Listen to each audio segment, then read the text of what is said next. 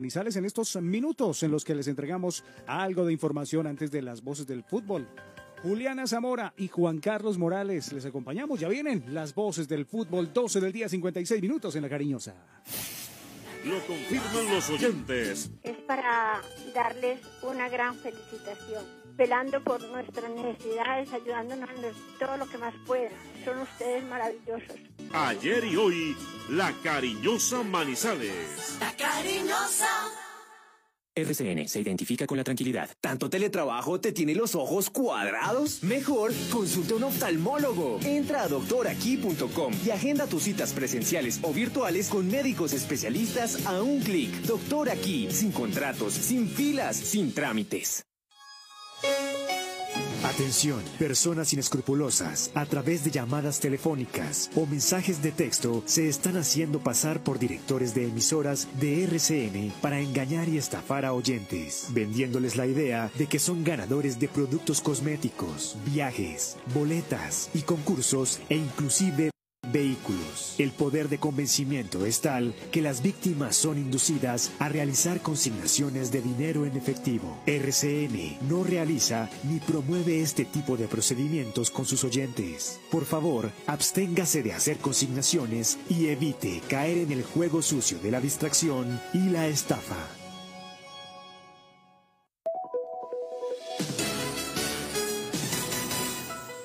Antena 2, La Cariñosa Manizales, 1450 AM, toda tuya. 24 horas de contenido en vivo. En RCN tenemos soluciones para cada una de las necesidades de nuestros oyentes. Última hora, Servientrega. Seguimos habilitados para la prestación de servicios esenciales. Mayor información, www.servientrega.com, línea vital 7700-200. Servientrega, Centro de Soluciones. Ahora y siempre, cariñosa. La cariñosa.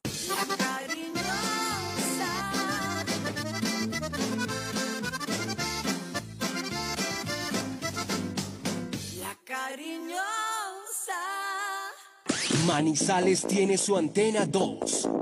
Primeros desde el comienzo. Póngala por deporte.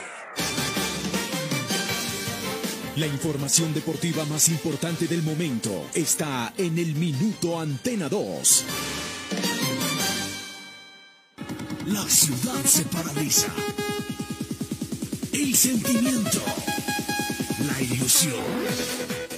Sueños, las voces, se reúnen alrededor del blanco del alma.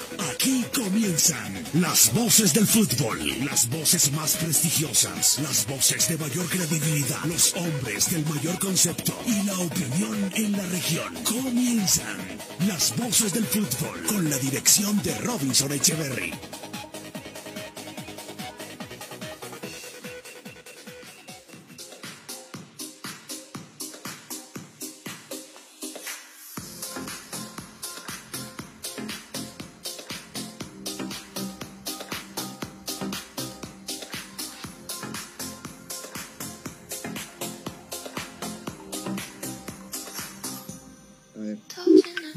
Tardes. Qué gusto, un saludo muy especial. Ahora sí estamos listos por esta alternativa con todos los oyentes de las voces del fútbol a través de la cariñosa Antena 2450. Estamos a través de RCN Mundo, de nuestras alternativas virtuales, de nuestro Facebook, de nuestro YouTube. Ya Juan nos va a ampliar eso un poco más. Estamos felices de estar con todos ustedes hoy en el programa con mucho contenido después de lo que ha sido una etapa importante de la Vuelta a Colombia y su llegada a la capital caldense, a la ciudad de Manizales. Eh, nosotros hoy con el contenido futbolístico, Copa Libertadores, Copa Sudamericana, lo que pasó el día anterior. Eh, seguimos haciendo eh, los balances del Once Caldas. tenemos un audio bien interesante del profesor Luis Fernando Montoya, una declaración que entregó ayer en un foro del diario La Patria con todos los colegas y vale la pena escucharlo porque son dicientes sus declaraciones además muy oportunas y al lugar por la situación que está viviendo el cuadro Once Caldas en su momento. Entonces, bienvenidos todos. Somos las voces del fútbol y nos tomamos un tinto que sea del café Águila Roja, el café de la calidad certificada. Colombia está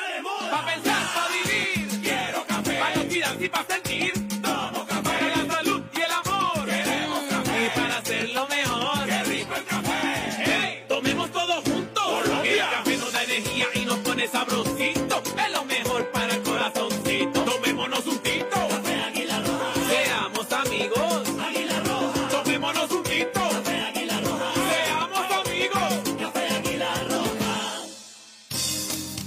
Las voces del fútbol, el programa número uno en el eje cafetero, siempre con grandes invitados. Luis Sinisterra, exjugador del Once Caldas en Holanda. Respecto a la lesión, estoy día a día sintiéndome mejor, ya jugando partidos normalmente, obviamente con calma porque pues fueron mucho tiempo. Eh, Nacho Martán, líder dirigencial de la segunda división en Colombia. Con Tulito hablamos hace dos días y están interesados en unos jugadores de Cortuluá, por eso pensé que él no quería pasar a la llamada. Eduardo Méndez, presidente de Independiente Santa Fe. No había dinero para, para trabajar y la mejor opción era habernos acogido a la 11 16. Logramos. hacer- Las voces del fútbol, credibilidad y concepto.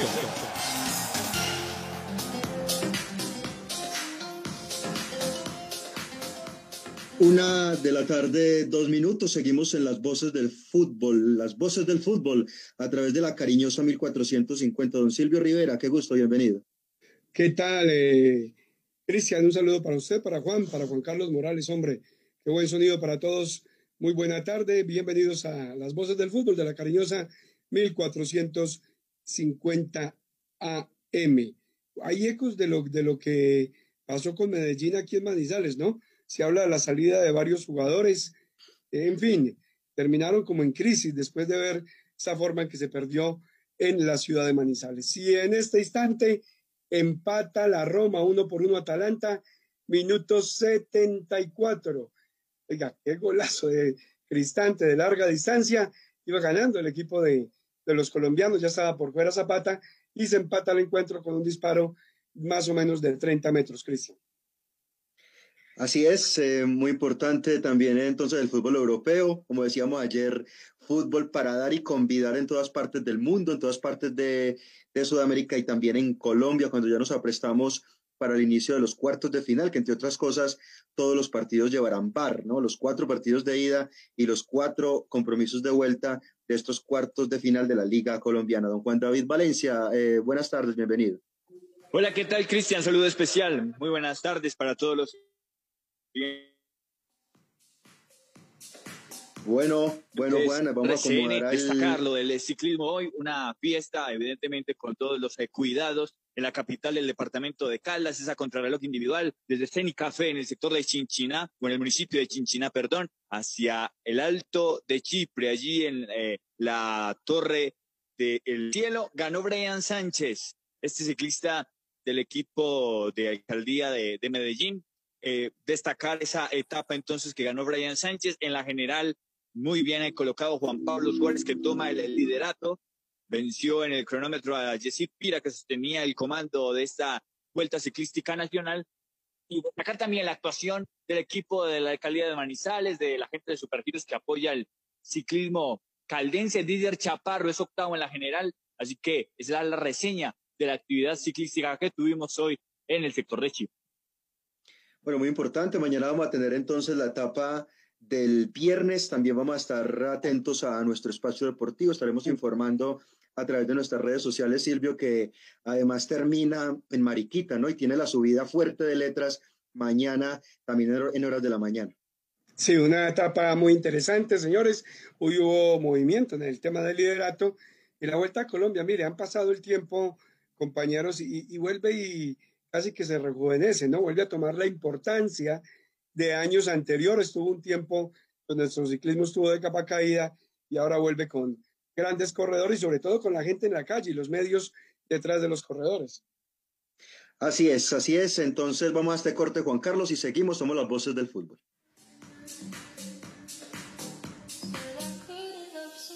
Aquí están las voces del fútbol.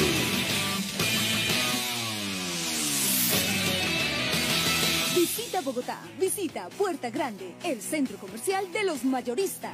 Ropa, accesorios, calzado, joyas y mucho más. Los mejores precios de San Andresito San José. Puerta Grande San José, el centro comercial. Calle décima entre carreras 22 y 23. Usautos Rasautos. Usados seleccionados con buen pasado y entregados con mantenimiento. Negociaciones claras, rápidas y seguras. Gestionamos su crédito. Recibimos su vehículo de mayor o menor valor. Atendidos directamente por John Zuleta, director comercial. Usautos Rasautos, frente al batallón. Los autores y artistas vivimos de abrir puertas a la imaginación. Apuéstale a la creatividad productiva. Todos trabajamos por Colombia. El arte y la cultura son parte vital de la economía del país. Conoce más en www.derechodeautor.gov.co. Dirección Nacional de Derecho de Autor. Promovemos la creación.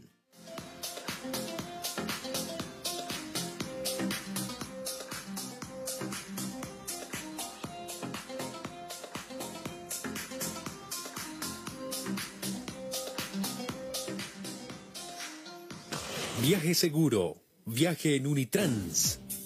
¿Qué nos garantiza el pago del pasaje? Con el pago completo de su pasaje cubrimos el salario del conductor, el mantenimiento mecánico y estético de las bucetas, los elementos de bioseguridad para los usuarios, los impuestos municipales y las pólizas de seguros. Con el pago del pasaje contribuimos a la generación de empleos directos e indirectos y al progreso de Manizales. Unitrans, 55 años, contando con su preferencia. El concepto de la noticia en directo, con las voces del fútbol de Antena 2. Antena 2. Estamos con arepa casera la bracita, arepa paisa de pincho, aliñada de queso, de mote, chocolo, rellena de queso y jamón y muchas delicias más. Arepa casera la bracita, pedidos al 874-3912. Arepa casera la bracita, don Juan Carlos. Las voces seguimos, del fútbol. Seguimos, seguimos, seguimos en las voces del fútbol.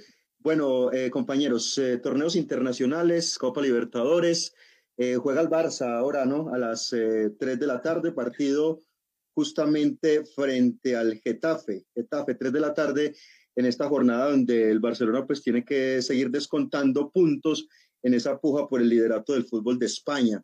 Y tenemos además Copa Sudamericana, y Copa Libertadores. Arranquemos por la Sudamericana, Juan, y un partido interesante. Este equipo bragantino a las 5 y 15 frente al Deportes Tolima.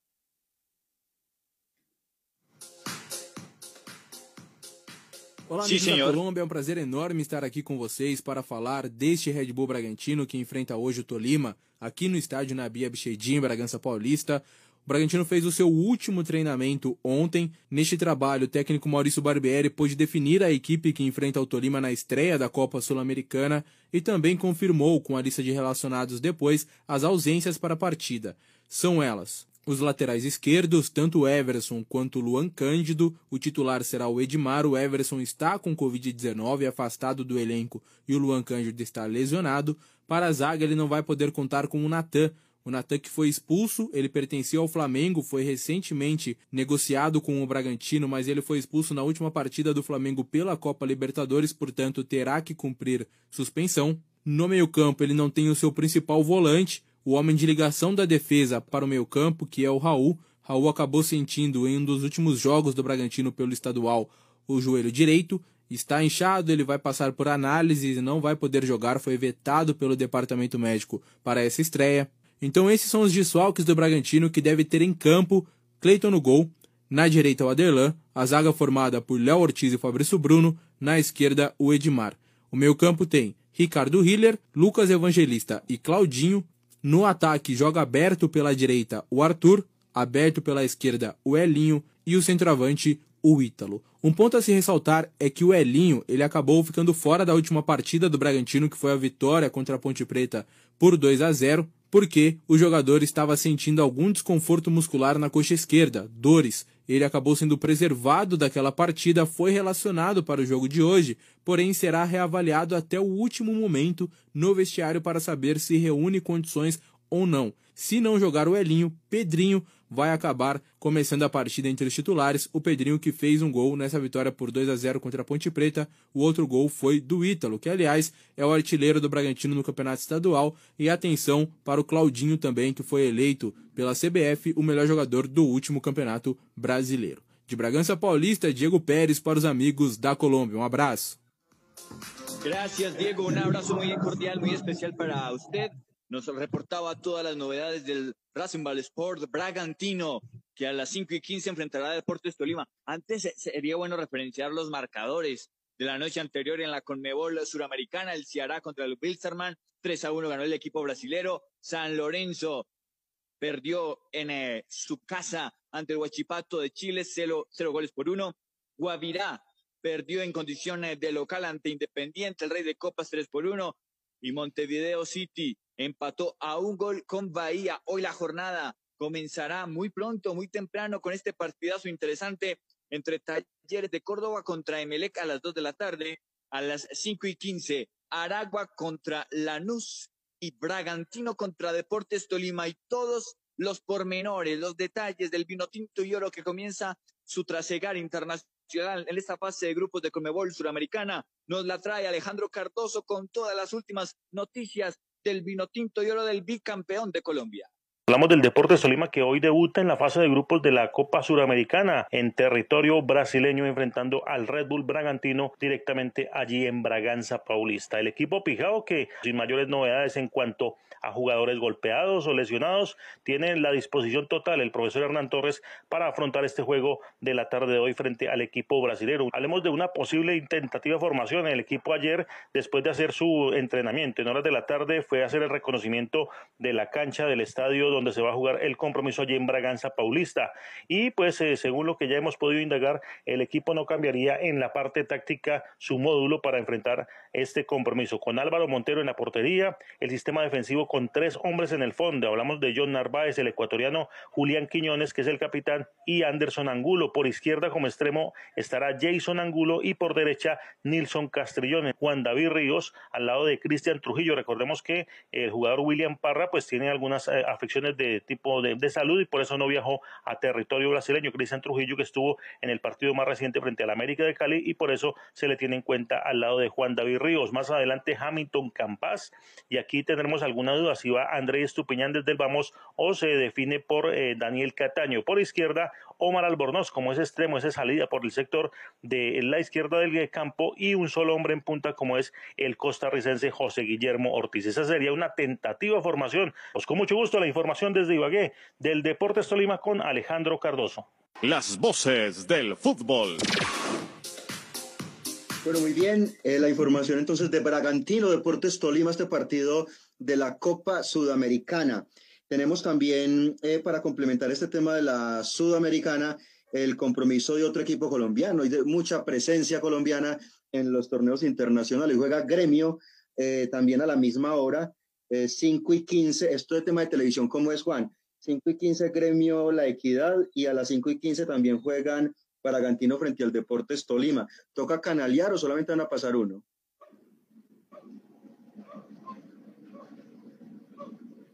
Bueno, Esto, si como el canal licenciatario de este certamen TV Sport, pues eh, Bragantino contra Deportes Tolima va a ir por la señal principal de DirecTV. El territorio brasileño será por DirecTV Sports 2, eh, o el otro canal de, de DirecTV. Entonces escuchemos los pormenores del equipo de Porto Alegre, del otro equipo de Porto Alegre, el gremio.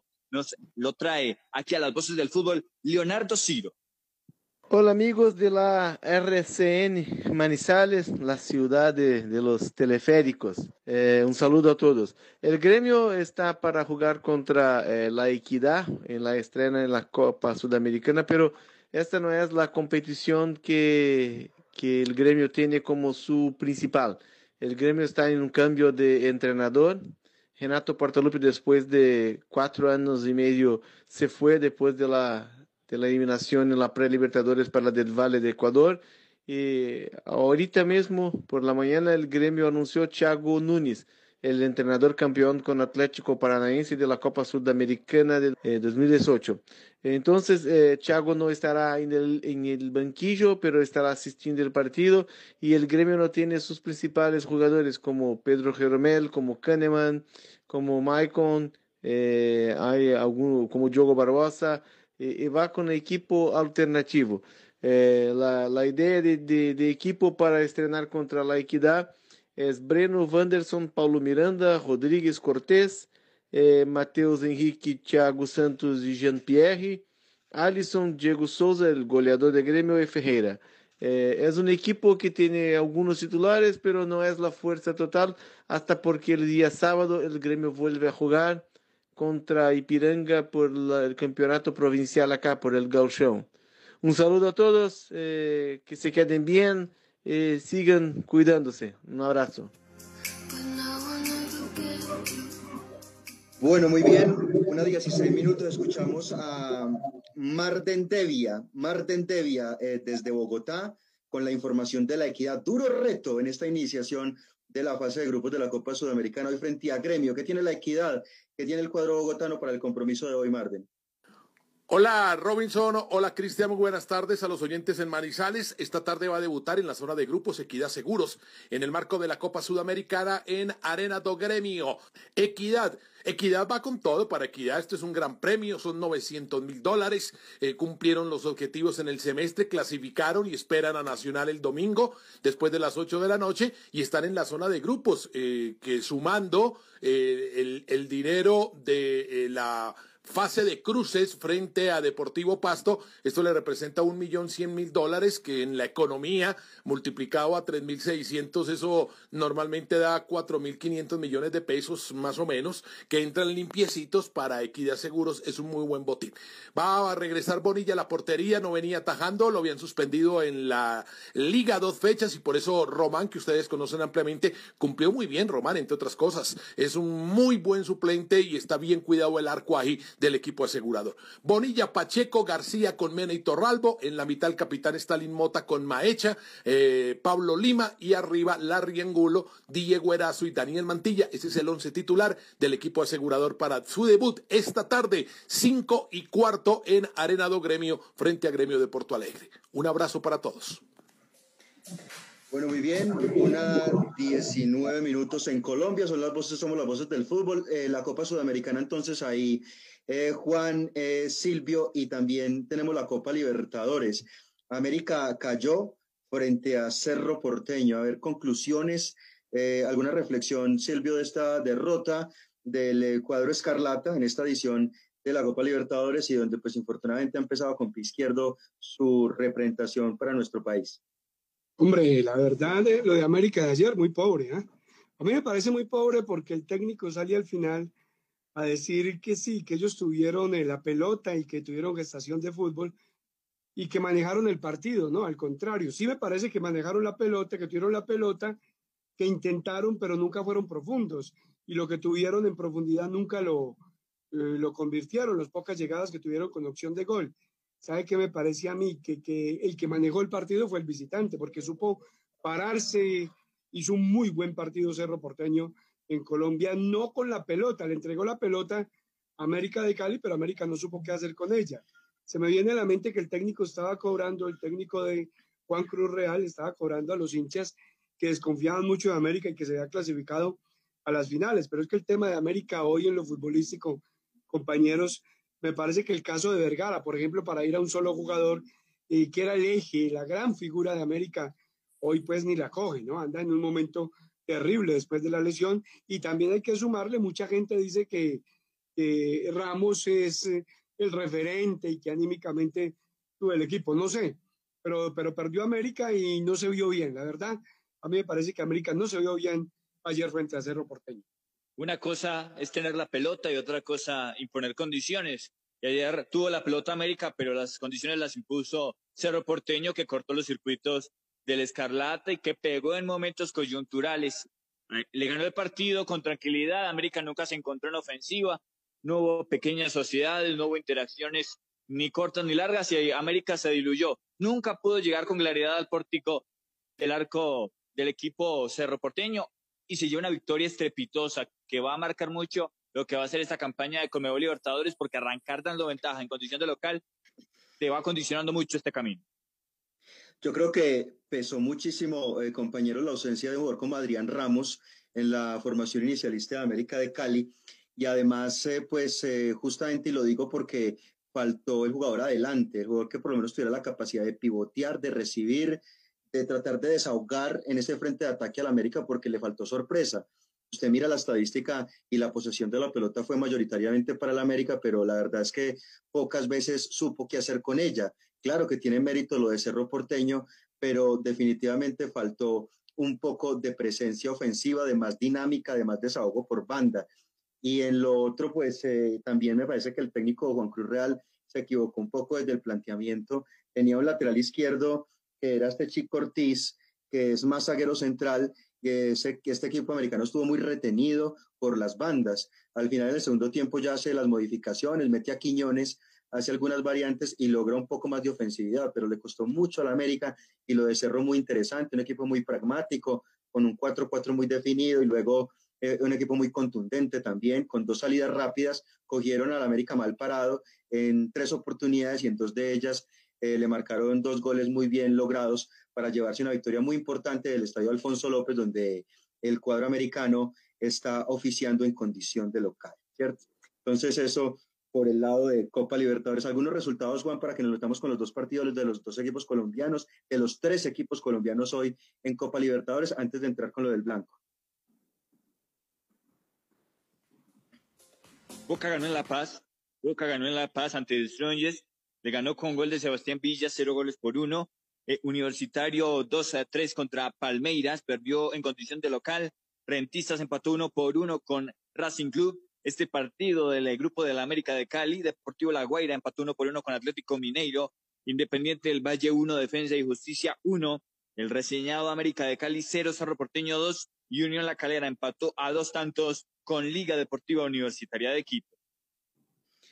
Bueno, muy bien. Hoy tenemos entonces en Copa Libertadores eh, Fluminense frente a River, partido a las 5 de la tarde, muy interesante.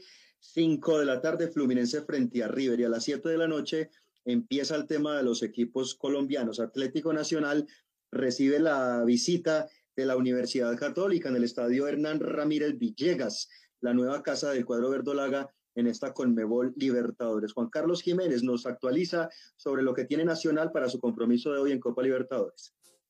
Hola Cristian, ¿qué tal? Un saludo muy especial para todos los compañeros y oyentes de las voces del fútbol de Antena 2 en la ciudad de Manizales.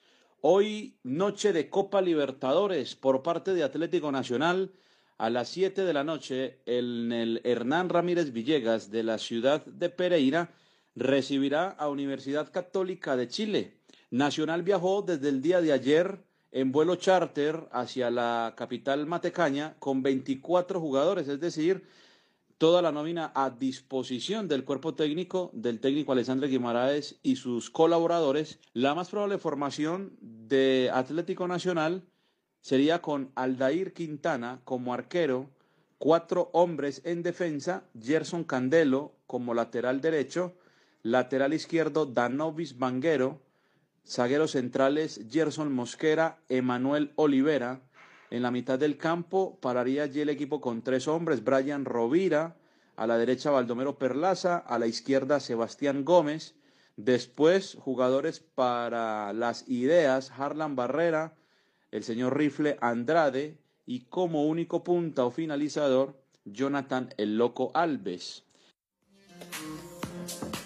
La información de Nacional y Seba García desde Santiago, en Chile, nos habla de la Católica, que tiene la Católica, un equipo que llega a Pereira, que ya está en Pereira para este partido 7 de la noche frente a Nacional.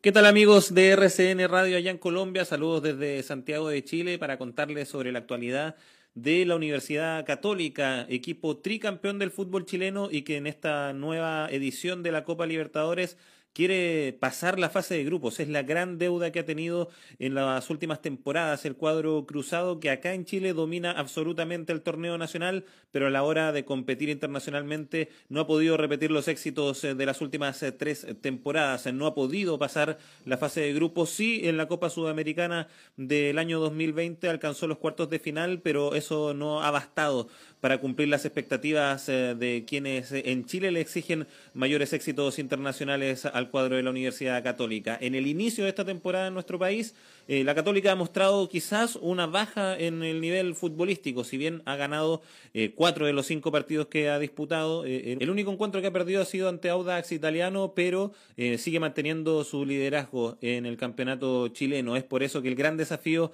es poder pasar la fase de grupos de la Copa Libertadores y para ello tiene que empezar a sumar puntos desde ya en este debut ante Atlético Nacional. El más probable once de la Universidad Católica para el día de hoy, allá en Pereira, va a ser con Matías Dituro en el arco, Raimundo Rebolledo, Tomás Astaburuaga, Valver Huerta y Alfonso Parot en la defensa. En la mitad de la cancha, tres hombres, Ignacio Saavedra, Marcelino Núñez y Luciano Wed, para dejar en ataque al capitán José Pedro Fuensalida, al goleador Fernando Sampedri y a Gastón Lescano. Eso les podemos informar desde acá, desde Santiago. Quedamos atentos a cualquier novedad que pueda surgir de aquí a la hora del partido. Un abrazo muy grande para allá, Colombia. Las voces del fútbol. Bueno, ahí estaba lo de Nacional, también Junior Santa Fe, Juan, antes la expectativa, ¿no? Muchos equipos colombianos hoy y donde se espera mucho, por lo menos eh, un debut más promisorio que lo que presentó el América, ¿no? Va a ser una jornada maravillosa de Conmebol Libertadores, con ese preámbulo de Fluminense contra River a las 5 en la tarde. Es que hay mucho fútbol para ver hoy definitivamente. Y ese enfrentamiento ya que va a ser reiterativo, porque se enfrentan en las llaves de cuartos de final de nuestra Liga Colombiana y hoy por Conmebol Libertadores en ese grupo de difícil acceso, el grupo de Junior de Barranquilla e Independiente Santa Fe, va a ser el preámbulo de esa serie de cuartos de final y vamos a ver qué muestran tanto tiburones como el expreso rojo. Junior Santa Fe a las nueve de la noche. Don Richard Martínez en Barranquilla. ¿Qué pasa con el tiburón y su partido de hoy frente al Cardenal? Muchos partidos Junior Santa Fe. Hoy es el primero de ellos. Adelante, Richard, y que nos cuenta sobre el partido de hoy. Saludo cordial amigos desde Barranquilla, les habla Richard Martínez, momento de entrar en Copa Libertadores de América, fase de grupos, grupo D, fecha 1, Estadio Metropolitano de Barranquilla, Junior enfrentando a Independiente Santa Fe. El primero de los tres partidos en una semana, este por Copa Libertadores.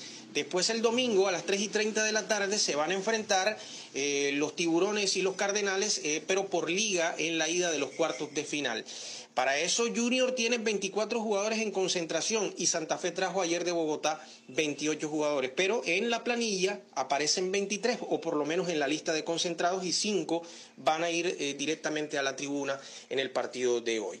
Hay que decir que Junior de los 24 jugadores tiene en el, la idea, la posible formación con Sebastián Viera en portería, Fabián Biafara, Willer Dita, Germán Mera y Gabriel Fuentes, cuatro hombres a lo ancho del terreno, el extremo derecho John Pajoy, los eh, volantes de marca Homer Martínez, Didier Moreno y Freddy Nestroza por el costado izquierdo y en el frente de ataque Teo Gutiérrez o Fabián Zambuesa porque Teo Gutiérrez está desde las últimas horas con una molestia en el tobillo izquierdo que lo pone en duda y Miguel Borja. Sin embargo, lo de Teo todavía no ha sido reportado a departamento médico. En par de horas le van a hacer una, un examen o le van a hacer unas evaluaciones en el hotel de concentración al norte de Barranquilla para la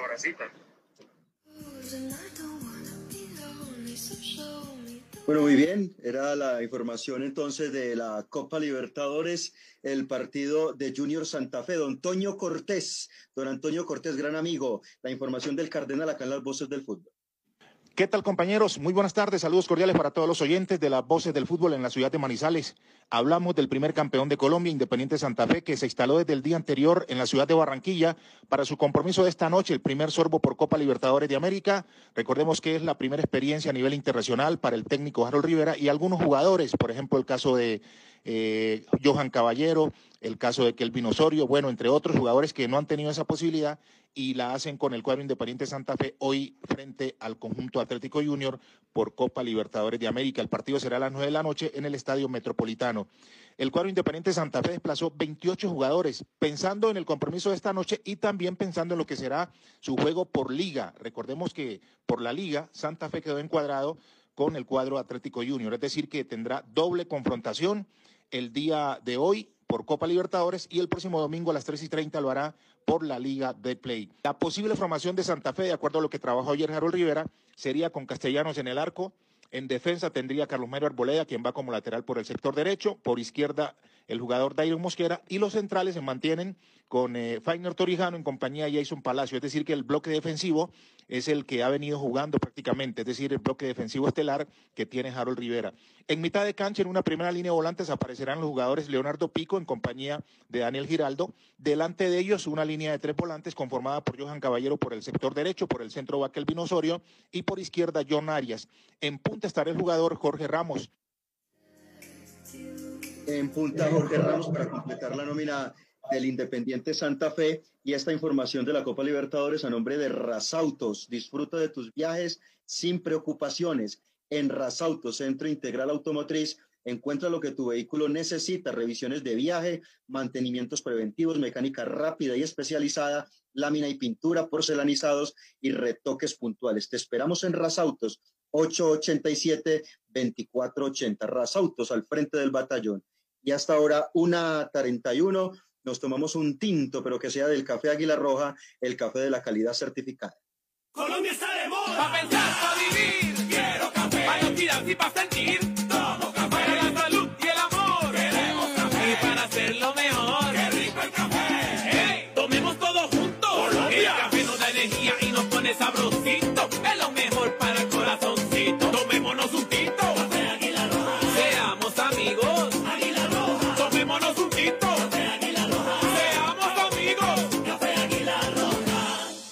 Las voces del fútbol. Usautos Rasautos. Usados seleccionados con buen pasado y entregados con mantenimiento. Negociaciones claras, rápidas y seguras. Gestionamos su crédito. Recibimos su vehículo de mayor o menor valor. Atendidos directamente por John Zuleta, director comercial. Usautos Rasautos, frente al batallón. Los autores y artistas vivimos de abrir puertas a la imaginación. Apuéstale a la creatividad productiva. Todos trabajamos por Colombia. El arte y la cultura son parte vital de la economía del país. Conoce más en www.derechodeautor.gov.co. Dirección Nacional de Derecho de Autor. Promovemos la creación. Estamos en las voces del fútbol con arepa casera la bracita, arepa paisa de pincho, aliñada de queso de mote chocolo, rellena de queso y jamón y muchas delicias más. Arepa casera la bracita, pedidos al 874-3912. Arepa casera la bracita, 874-3912. Viaje seguro. Viaje en Unitrans. ¿Qué nos garantiza el pago del pasaje? Con el pago completo de su pasaje cubrimos el salario del conductor, el mantenimiento mecánico y estético de las bucetas, los elementos de bioseguridad para los usuarios, los impuestos municipales y las pólizas de seguros. Con el pago del pasaje contribuimos a la generación de empleos directos e indirectos y al progreso de Manizales. Unitrans, 55 años, contando con su preferencia. Las voces del fútbol, el programa número uno en el eje cafetero, siempre con grandes invitados. Ramón Yesurún, presidente de la Federación Colombiana de Fútbol. La realidad de la Copa es que la Copa va, ese es el criterio claro y contundente de Comebol y de nosotros las federaciones y mucho más de la federación. Pitirri Salazar, director deportivo de Millonarios. Cuando empezó Darwin Quintero, cuando empezaron los Chará, Villa, todo este tipo de jugadores, a ellos se les ve un, un talento. Tulio Gómez, máximo accionista de la América de Cádiz. Sí, como que eso no es fácil, eso es muy duro. Eso ha costado sangre, sudor y lágrimas y mucho dinero. Pero lo primero que todo es tener un objetivo, tener unos objetivos claros. Las voces del fútbol, credibilidad y concepto.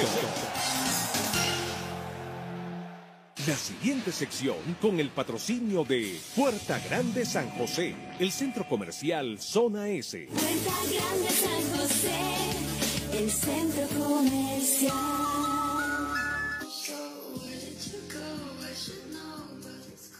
Una 36 minutos, una 36 en Colombia con el centro comercial Puerta Grande, el centro comercial de los mayoristas en Bogotá. Nos vamos a meter a hablar del Once Caldas, eh, compañeros. ¿Escucharon el foro? ¿Vieron el foro de la patria? Eh, conclusiones bien interesantes. Juan, Silvio. De acuerdo, de acuerdo. eh, pero temas que ya se han tratado. Yo creo que eh, aquí Luis Fernando Montoya habló de la manera en que ha sido tratado eh, por los actuales eh, dueños de la institución. Lo comentó en el previo a una transmisión. eh, nos comentó cómo lo trataban eh, de mal, cómo le profesaban su indiferencia y, evidentemente pues es la ratificación de los detalles que tiene de, de poco humanismo, ¿no? La, la, la dirigencia de Once Caldas. Luego eh, hubo un, un sobrediagnóstico de la, de la realidad del Blanco de Manizales, pero, pero, pero ahí queda, ¿no? Y, y de pronto rescatar lo de Juan Sebastián Gómez, que habló sobre algunas alternativas de empresariado local que quieren eh, eh, adquirir por lo menos una parte accionaria que les permita tener eh, un poder decisorio en el equipo. Eh, pero, pero creo que, que se coinciden en muchas cosas y en el diagnóstico del problema que es claro, y es que no hay un proyecto deportivo, no hay un enfoque claro de a dónde va el equipo, simplemente nos movemos por impulsos, por el calor del momento y así no vamos a llegar a ninguna parte mientras esto, la institución no sea manejada bajo conceptos y bajo proyectos, esto va a ser muy difícil. Miren, muchachos, eh, eh, hay claro algo. Lo del 2004, eh, esto ha cambiado mucho, ¿no? Porque es que ahora el equipo es un negocio, es una empresa de unos privados, ¿no? De, de dos personas. Y entonces es muy difícil. Eh, no estoy justificando además, pero no creo que ellos viendo esto como lo han visto como un negocio, donde hablan todos los días que no tienen dinero, no invierten siquiera en jugadores, eh, van a venir a responderle al profesor, eh, al profesor, al técnico del cuadro Once Caldas. Entonces es muy difícil. El campeón de Copa Libertadores, el profesor Montoya. Entonces no justifico, pero lo veo muy complicado porque es que la ideología, y eso cambió totalmente. El Once Caldas tuvo un giro total cuando llegaron ellos. Vuelvo y repito, es un negocio y como negocio, pues eh, sí, la parte humana y todo, pues no lo veo así. Ustedes saben, muchachos, que, que va a ser complicado, que ellos, es complejo que ellos vayan a, a cambiar esto que, que están haciendo. Ah, hay- son muy positivos los, los muchachos y bien lo de lo que dice Juan de, de Juan Sebastián, al que particularmente hablo. Pero, pero no crea, y esto sí me adelanto yo a decir, no creo yo que en ningún momento la gente de Once Caldas va a entregar el 51% para darle el manejo del equipo a alguien. No, ellos venderán acciones, pero nunca van a vender la mayoría, o venden todo el equipo, o venden, o venden un, un porcentaje de acciones, pero no van a vender la mayoría porque se, quedarían sin el manejo del cuadro Once Caldas.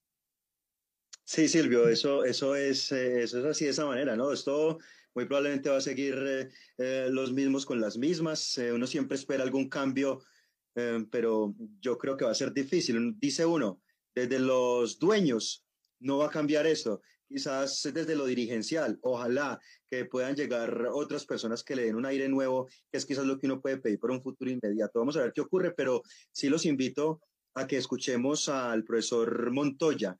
Él eh, habló con nosotros en las voces del fútbol hace más o menos unos 15 días y ayer en el foro dijo cosas muy interesantes. De verdad que siempre que se presentan este tipo de manifestaciones, vale la pena traerlas a colación para que podamos comentar sobre ellas. Vamos a escuchar al profe Montoya inicialmente eh, preguntándole eh, qué pasa y cuál es su relación actual con la gente del Once Caldas, profe. No volví a hablar con ellos desde hace más o menos dos años. Que alguien estaba muy enfermo. Me dijeron que lo llamara para darle un poco de ánimo para salir adelante. Lo hice y no más volví a recibir información. La última que era que me dijeron de un dinero que me que se me debía y que el partido de fútbol y del, par- de la- del dinero que se me debía la única manifestación fue que esa plata la podrían cobrar los hijos de los hijos de mi hijo. Entonces, con eso me dijeron mucho. Y por eso no volví a hablar con esa gente. Porque son personas, a ver, yo diría que con ese tipo de personas no se puede hablar. Osvaldo, porque son no humillantes, sino personas que, que creen que el dinero lo es todo en la vida. Y el dinero no lo es todo en la vida. Me han hecho la pregunta, profe, si usted algún día se volviera a recuperar, volvería a Once Caldas. Y yo le dije, ahí mismo, pero nunca, nunca con los directivos de hoy día. Soy abierto y soy sincero. Porque me gusta el directivo que va de frente, que es sincero, es honesto, quiere, ama su ciudad y le da alegría al aficionado. Y, lo, y vuelvo y lo repito, me parece que lo que ha sido es, o ha pasado, es que de pronto los directivos actuales, con el afán de vender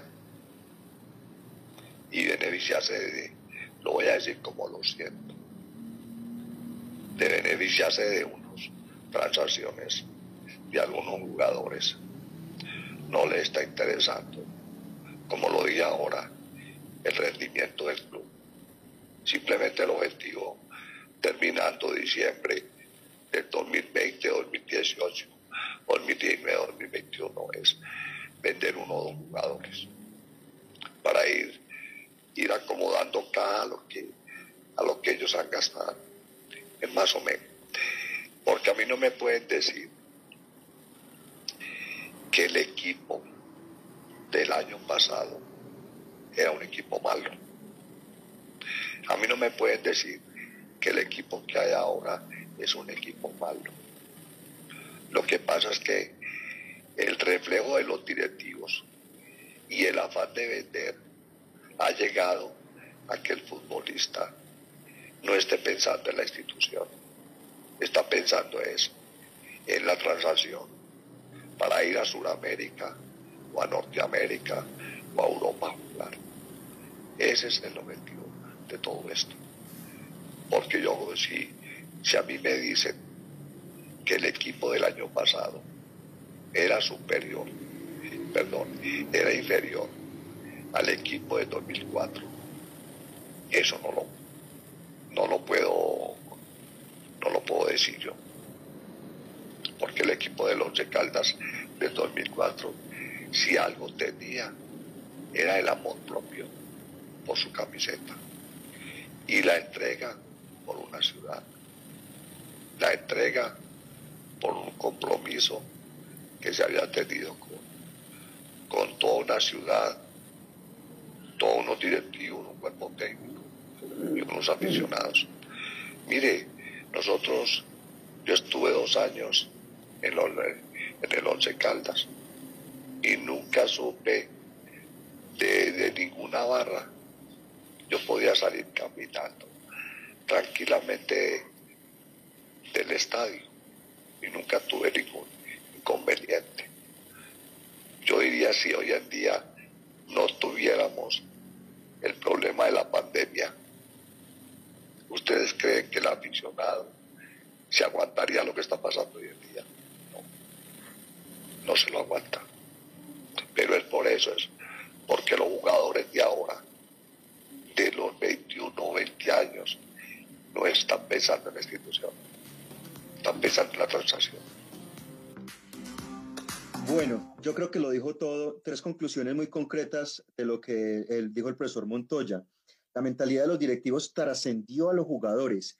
Ellos no piensan en el club para nada, sino en la transacción. Yo creo que, pues, eh, dice una frase muy diciente el profesor con eso, la mentalidad transmitida al grupo de jugadores Luego dice, si me recupero de lo que estoy viviendo, volvería al 11, pero nunca, nunca con los directivos de hoy en día. Y lo otro es que con ese acuerdo de reestructuración, eh, Silvio Juan, esa plata que le deben al profesor Montoya de cuando dirigió, luego una asesoría, y la metieron allí en el tema de la reestructuración. Y dice el profe que en algún momento le dijeron que la plata la iban a recibir los hijos de los hijos del hijo. Terrible, ¿no? Terrible. Y yo creo que eh, siempre vale la pena traer a colación estos, eh, estas declaraciones para dimensionar y, digamos, ejemplarizar lo que está pasando en el cuadro algo, ¿no? Pero mire, es eh, la realidad, ¿no? Lo, lo, que sucede, ese es Once Caldas hoy, ¿no? ¿no? No estamos descubriendo nada nuevo, porque acá, y lo dije anteriormente, es un tema de dinero, es un tema más de mirar el negocio, eh, eh, la pasión, lo que hablamos tanto, ¿no? La pasión. La pasión no hay por el equipo, de las personas que están ahí andan mirando más otras situaciones diferentes y, lo que dice el profesor Montoya es, triste, ¿no? Es muy triste escucharlo hablar así, porque significa demasiado para este equipo. Él hizo historia con Once Caldas y, hoy, pues, no se reconoce, y vuelvo y repito, es el, el cambio que pegó en todo sentido, el giro que dio Once Caldas en todo sentido. Digo una verdad que me agrada mucho y que no se pega tanto a Once Caldas, pero que en el fútbol colombiano hoy es clara. La pandemia libró a muchos técnicos, la pandemia le ayudó a demasiados técnicos en el tema de que como no hay afición, pues no hay quien eh, vaya y reclame en algunos equipos, pero si hubiese gente en los estadios, hay técnicos que tuvieran problemas hoy en el fútbol colombiano. Definitivamente es un problema sobrediagnosticado. Aquí no hay, Once Caldas no tiene una cultura deportiva, no la muestran sus dueños. Eh, y evidentemente sin esa cultura deportiva es muy difícil establecer un proyecto a largo, a mediano y largo plazo que le permita tener resultados sostenibles al equipo. Mientras eso no pase y mientras no haya ratificaciones en esta clase de gestos, eh, pues eh, el equipo no va a llegar a ningún lado. Y eso es, es, evidente que va a seguir pasando así si se sigue manejando el equipo con esa soberbia y esa altivez. Eh, nunca va a pasar nada con Once Caldas. Bueno, yo creo que quedan ahí las palabras. Eh, digamos que eso, eso, con eso dijo todo el profesor Montoya, no simplemente la replica y quiere que la gente pueda escuchar este tipo de cosas y lo dejamos ahí. Simplemente muy triste, muy triste, eh, sobre todo lo que cuenta de él. Muy triste el futuro que él ve en el cuadro Once Caldas y lo que todos vemos pero bueno, pasará el tiempo y miraremos qué pasa. Cerramos la sección de Puerta Grande y vamos a continuar acá en estos minutos, compañeros, con el análisis individual que hacíamos del cuadro de Manizalén. Visita Bogotá, visita Puerta Grande, el centro comercial de los mayoristas. Ropa, accesorios, calzado, joyas y mucho más. Los mejores precios de San Andresito San José. Puerta Grande San José, el centro comercial calle décima entre carreras 22 y 23. La anterior sección con el patrocinio de Puerta Grande San José, el centro comercial Zona S. Aquí están las voces del fútbol.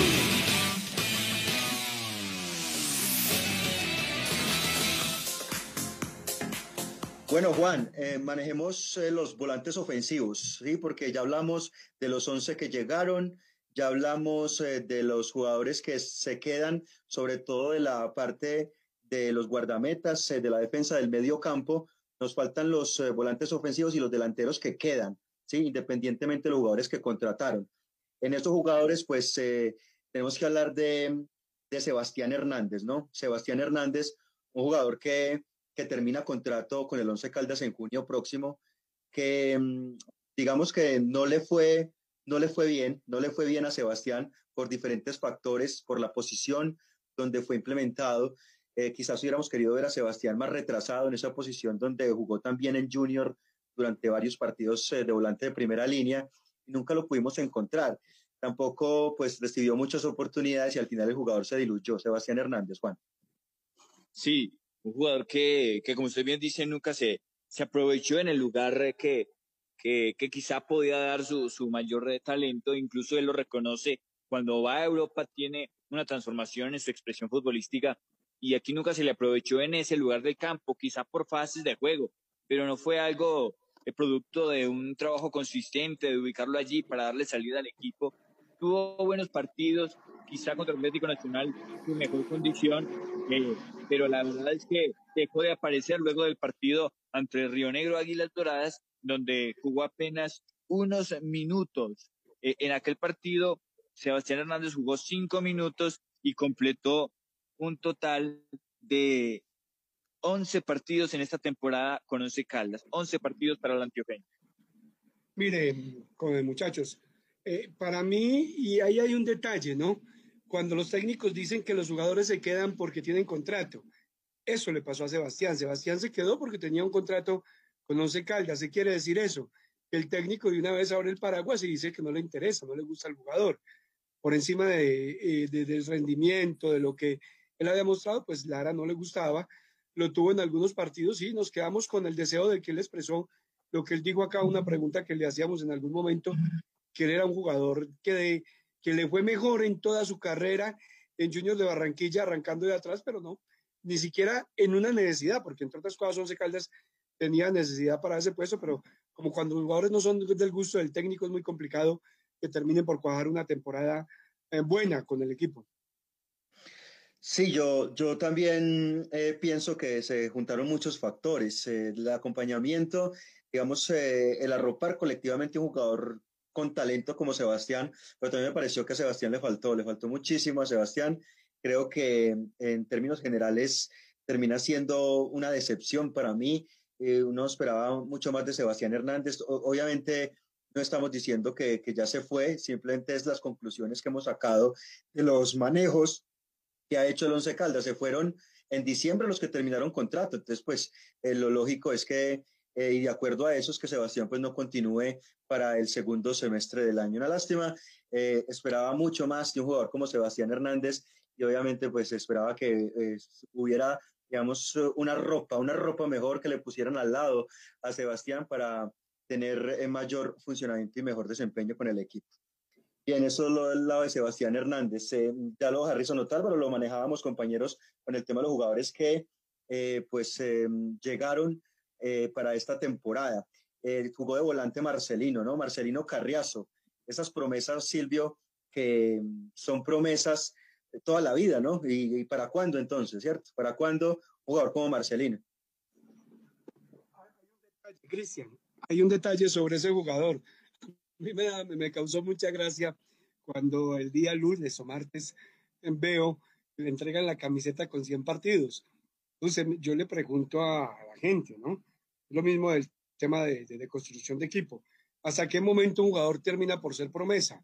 Porque si usted ya con 100 partidos tiene que ser una realidad, usted con 100 partidos tiene ya que ser un jugador que, que, esté en el equipo con una situación futbolística diferente. Pero usted con 100 partidos y unas de cal y otras de arena y más, y más las malas que las buenas y, y mostrándose el último encuentro, pues a veces con una displicencia y sobre todo un jugador que tiene un detalle grande, que es el tema del desorden táctico, porque es demasiado desordenado. Es un equipo, bueno, alguien me dirá, no, es que todo el equipo fue desordenado en el torneo, de acuerdo.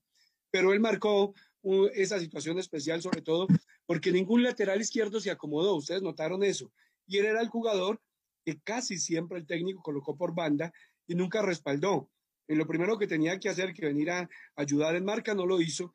Y en lo otro, a veces sí, a veces no. Entre otras cosas, con una definición terrible, porque tuvo para marcar. El jugador promesa con 100 partidos en el Once Caldas. Yo, creo que Marcelino tiene buenos detalles como jugador, es un, muchacho técnico, es habilidoso, tiene técnica individual interesante, pero no tiene técnica colectiva.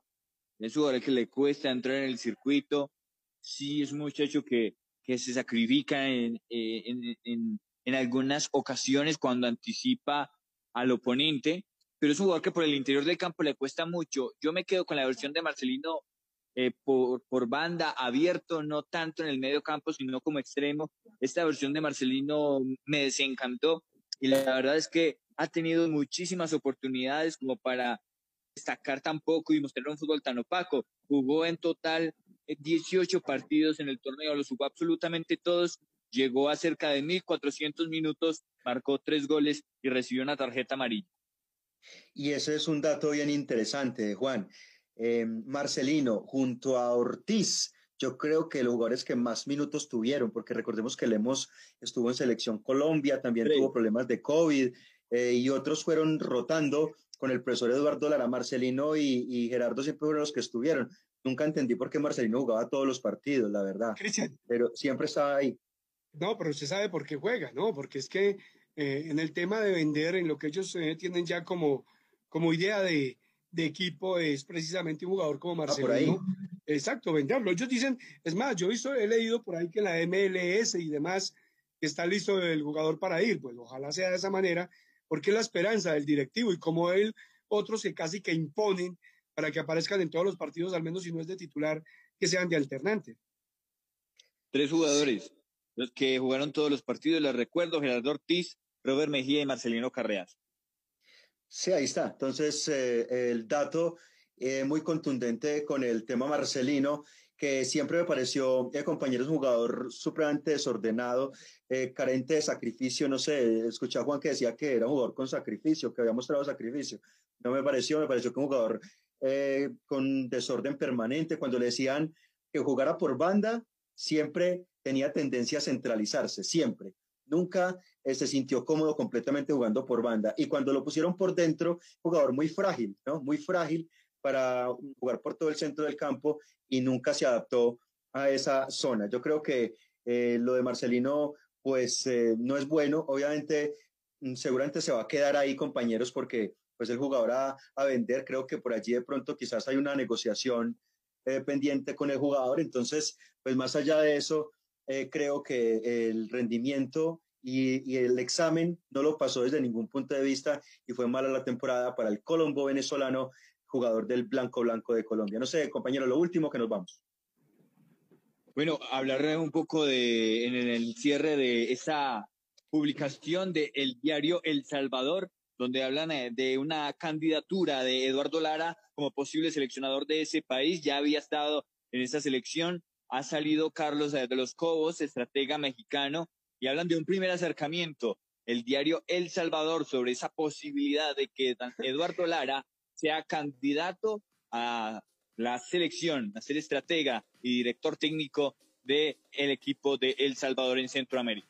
Aprender una vela entonces, porque ese negocio se dé rápidamente, qué bueno, hombre, por él. Ojalá llegue a ser técnico de selección, qué bueno sería para todos tenerlo como técnico de selección en Centroamérica. No, yo, yo tenía un, algo que hablar, pero al menos para que lo, lo, lo, debatiéramos un poco, pero lo dejamos para después, Cristian es el caso de, sí, la cantidad de equipos de colombianos que hay en torneos internacionales. Pues la pregunta es, ¿y el nivel? Porque es que la cantidad, pero el tema pasa es por, por qué rendimiento tienen los equipos. Esperemos a ver qué pasa con todos y lo podemos hablar más adelante. Gracias. Seguramente, seguramente sí lo podemos eh, tocar mañana, no hay ningún problema que estamos en temas de Copas eh, Libertadores, Copa Sudamericana y lo del Once Caldas que nos faltan todavía los delanteros por hacer, eh, digamos, un balance, un pequeño análisis acá, nuestro humilde análisis acá en las voces del fútbol, hablando de esta nómina del cuadro Once Caldas. Qué gusto haberlos acompañado, que nos hayan acompañado y nos encontramos mañana. estaremos avisando el horario de acuerdo a la etapa de la Vuelta Colombia en bicicleta. Un saludo especial para todos y muchas gracias. Las voces del fútbol. Para conocer toda la información del mundo del deporte, visite www.antena2.com. Lo confirman los oyentes. Muchas gracias y que tengan un excelente y maravilloso día en esta hermosa ciudad. Ayer y hoy, la cariñosa Manizales. La cariñosa. RCN se identifica con la tranquilidad. Hoy nos movemos diferente. Por eso, si es de los que cuida su nave y también su bolsillo, llegó el nuevo seguro de autos Plan Ligero. Para cada conductor hay un seguro a su medida. Tranquilo, nosotros respondemos. Asegúrese, Seguros Bolívar. Atención, de lunes a viernes, de 2 a 3 de la tarde, por el sistema La Cariñosa, sintonice La Tienda Ganadora. Este es un programa dirigido a tenderos. Así como lo oyen, el único programa de radio que piensa en los tenderos y tenderas de Colombia. Gracias a ustedes por estar pendiente de nosotros. Ánimo, para adelante. Una profesión muy bonita. Con temas de actualidad, salud, humor y mucha información pensada para usted. Sí, debemos de bajar la aplicación en la tienda ganadora por medio del celular. También nos puede escuchar por nuestra aplicación de la tienda ganadora, porque en estos 27 años al aire, el que la escucha y la descarga, gana. La tienda ganadora. RCN Radio, en casa contigo.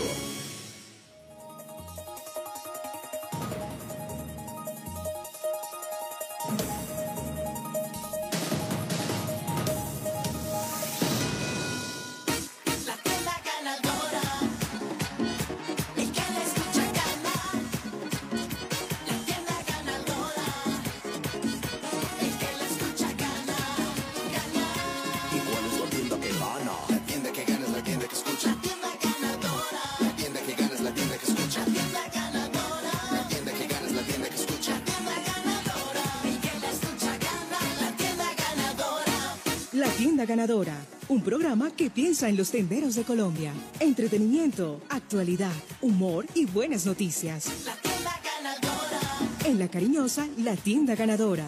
El que la escucha, gana. la